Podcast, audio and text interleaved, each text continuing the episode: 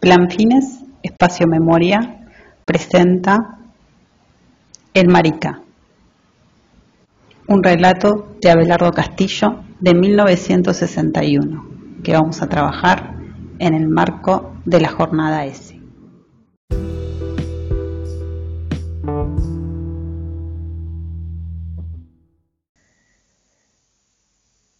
Escúchame, César, yo no sé por dónde andarás ahora pero cómo me gustaría que leyeras esto, porque hay cosas, palabras que uno lleva mordidas adentro y, las lleva toda la vida, hasta que una noche siente que debe escribirlas, decírselas a alguien, porque si no las dice van a seguir ahí, doliendo, clavadas para siempre en la vergüenza.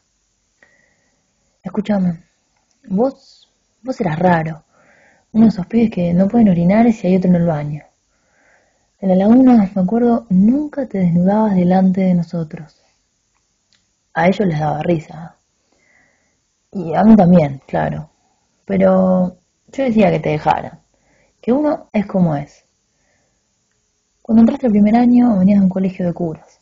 San Pedro debió parecerte algo así como Brodiñán. No te gustaba trepar a los árboles, ni romper faroles a cascotazos, ni correr carreras hacia abajo entre los matorrales de la barranca. Ya no recuerdo cómo fue. Cuando uno es chico encuentra cualquier motivo para querer a la gente. Solo recuerdo que un día éramos amigos y que siempre andábamos juntos. Un domingo hasta me llevaste a misa. Al pasar frente al café, el Colorado Martínez dijo con voz de flauta. Adiós los novios. A vos se te puso la cara como fuego. Y yo me di vuelta puteándolo. Y le pegué tan tremendo sopapo de revés en los dientes que me lastimé la mano. Después vos me la querías vendar. Me mirabas. Te lastimaste por mí, Abelardo. Cuando dijiste eso, sentí frío en la espalda.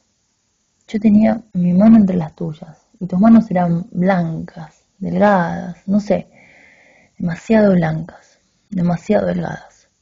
Soltame, dije. O a lo mejor no eran tus manos, a lo mejor era todo, tus manos y tus gestos y tu manera de moverte, de hablar. Yo ahora pienso que en el fondo a ninguno de nosotros le importaba mucho. Y alguna vez lo dije, dije que esas cosas no significaban nada, que son cuestiones de educación de andar siempre entre mujeres, entre curas. Pero ellos se reían. Y uno también, César, acaba riéndose. Acaba por reírse de macho que es. Y pasa el tiempo. Y una noche cualquiera es necesario recordar, decirlo, todo. Yo te quise de verdad, oscura e inexplicablemente, como quieren los que todavía están limpios. Eras un poco menor que nosotros, me gustaba ayudarte. A la salida del colegio íbamos a tu casa y yo te explicaba las cosas que no comprendías. Hablábamos.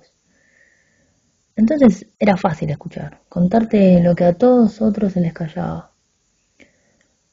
A veces me mirabas con una especie de perplejidad, una mirada rara, la misma acaso con la que yo no me atrevía a mirarte. Una tarde me dijiste, ¿sabes? Te admiro. No pude aguantar tus ojos, me mirabas de frente, como los chicos, y decías las cosas del mismo modo. Eso era. Es un marica. ¿Qué va a ser un marica? Por algo lo cuidas tanto. Supongo que alguna vez tuve ganas de decir que todos nosotros juntos no valíamos ni la mitad de lo que él, lo que vos valías. Pero en aquel tiempo la palabra era difícil y la risa fácil. Y uno también acepta, uno también elige. Acaba por enroñarse. Quiere la brutalidad de esa noche.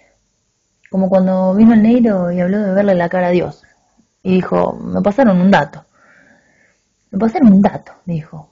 Por las quintas hay una gorda que cobra cinco pesos. Vamos. Y de paso el César le ve la cara a Dios. Y yo dije, macanudo. César, esta noche vamos a dar una vuelta con los muchachos. Quiero que vengas. ¿Con los muchachos? Sí, ¿qué tiene? Porque no solo dije macanudo, sino que te llegué engañado. Vos te diste cuenta de todo cuando llegamos al rancho.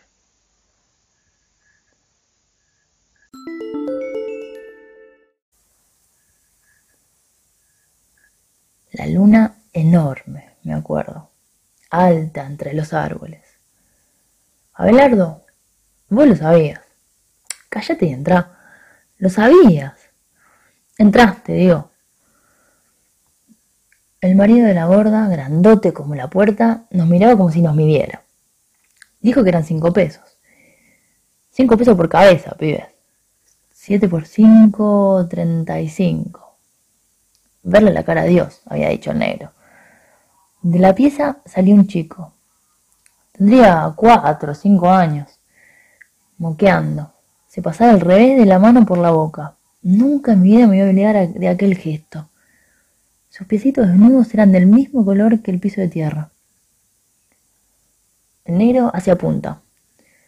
Yo sentía una pelota en el estómago. No me animaba a mirarte. Los demás hacían chistes brutales anormalmente brutales, en voz de secreto. Todos estábamos asustados como locos. A Aníbal le temblaba el fósforo cuando me dio fuego. Debe estar sucia. Cuando el negro salió de la pieza, venía sonriendo, triunfador, abrochándose la bragueta. Nos vino un ojo. ¿Pasá? No, yo no, yo después. Entró el Colorado, después entró Aníbal. Y cuando salían, salían distintos, salían hombres. Esa era exactamente la impresión que yo tenía. Entré yo. Cuando salí, vos no estabas. ¿Dónde está César? Disparó. Y el ademán, un ademán que pudo ser idéntico al del negro, se me heló en la punta de los dedos, en la cara. Me lo borró el viento del patio porque de pronto yo estaba fuera del rancho.